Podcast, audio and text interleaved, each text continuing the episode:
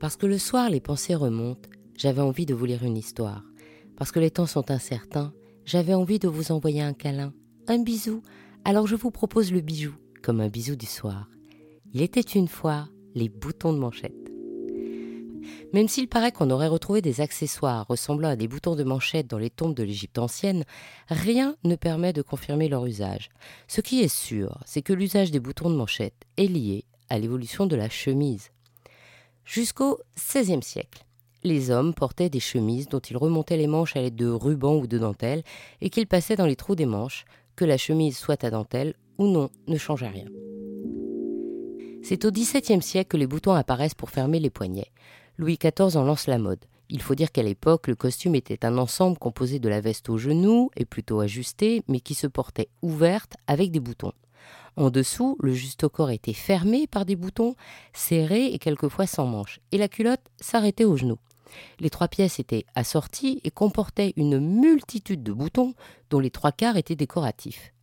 Le grand chic était soit d'avoir des boutons dans le même tissu qui mettait en valeur un motif, ou alors d'avoir carrément des boutons en argent ou en or avec pierres précieuses, fines, perles, nacre, émail. On les achetait chez le joaillier et on les cousait, les décousait, les recousait sur le costume qu'on avait choisi de porter. Aussi, mettre également des boutons précieux sur la chemise n'était qu'un pas de plus dans l'élégance. Le cravatier de Louis XIV veillait donc à ce que tous les boutons de manchette soient à leur place, les boutons de manchette n'étant pas seulement ceux de la chemise, mais des manches de costume. Les boutons de manchette avaient alors un seul système, celui relié par une chaîne. Comme on mettait ses armoiries partout, sur son seau évidemment, mais aussi sur ses mouchoirs, son carrosse, on les mettait aussi sur les boutons. La gravure des boutons de manchette pouvait également porter un message secret, comme un signe ou un symbole pour allier une cause par exemple. C'est donc au départ un usage aristocratique jusqu'en 1850. Au XIXe, avec la révolution industrielle, de nouvelles matières apparaissent, comme l'acier, qui, entre autres, permet de créer des boutons de manchette moins chers. Alors il se popularise, mais reste l'apanage des classes aisées. De plus, les hommes portent alors moins de bijoux ou plus discrets.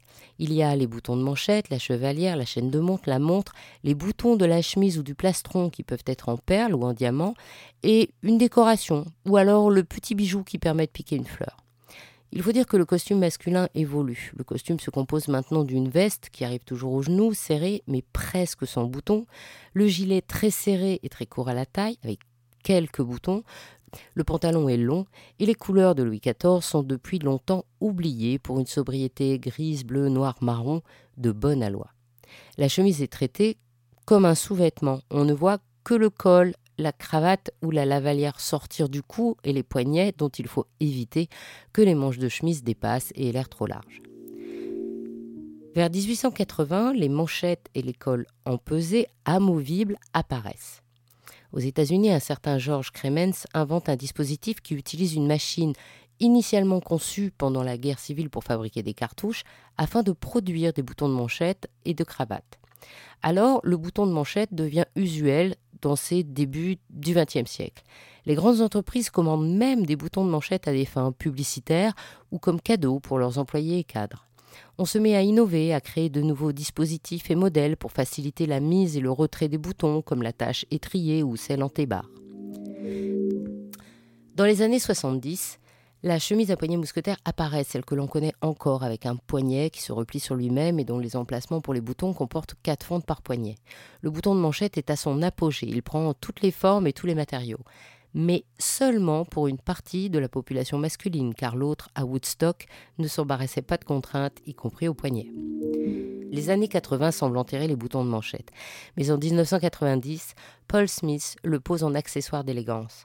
Aujourd'hui, ils sont au plaisir de chacun, suivant ses codes professionnels ou sa fantaisie. Jules Renard disait d'ailleurs Ce qu'il y a de plus sérieux dans le corps humain, c'est les boutons de manchette. Il y a différentes formes de boutons de manchette.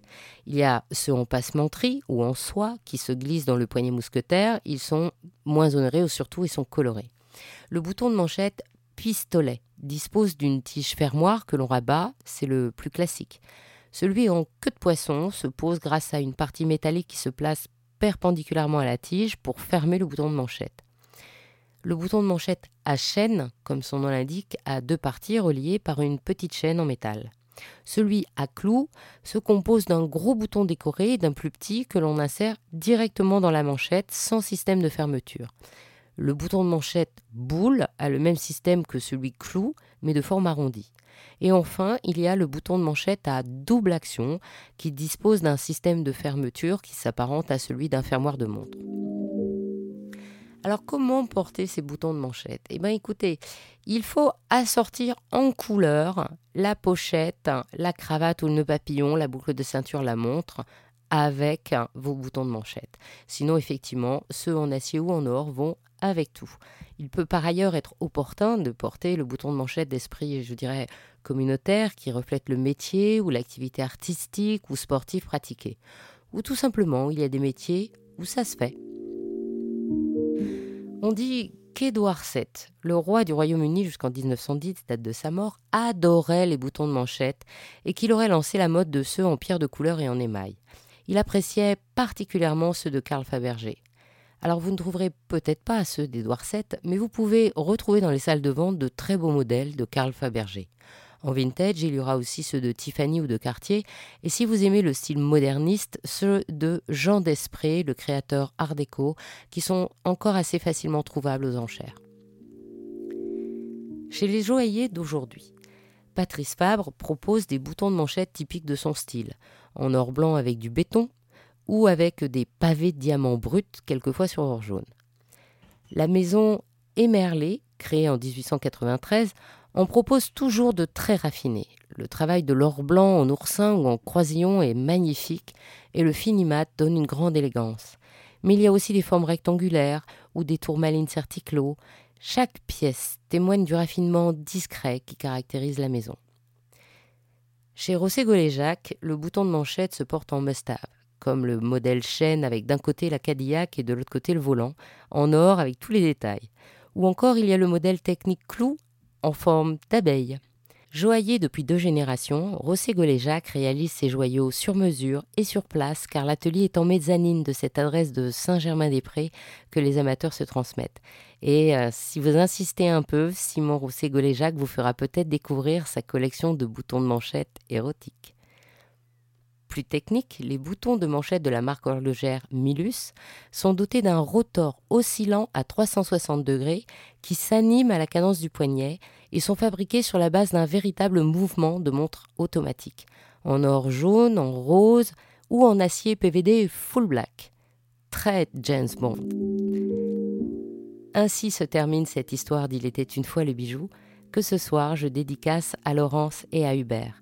Si cette histoire vous a plu, partagez-la autour de vous pour vous aussi. Envoyez plein de bijoux bisous et encouragez-moi en me mettant plein d'étoiles et de likes. À demain pour un prochain bijou, un nouveau bisou du soir.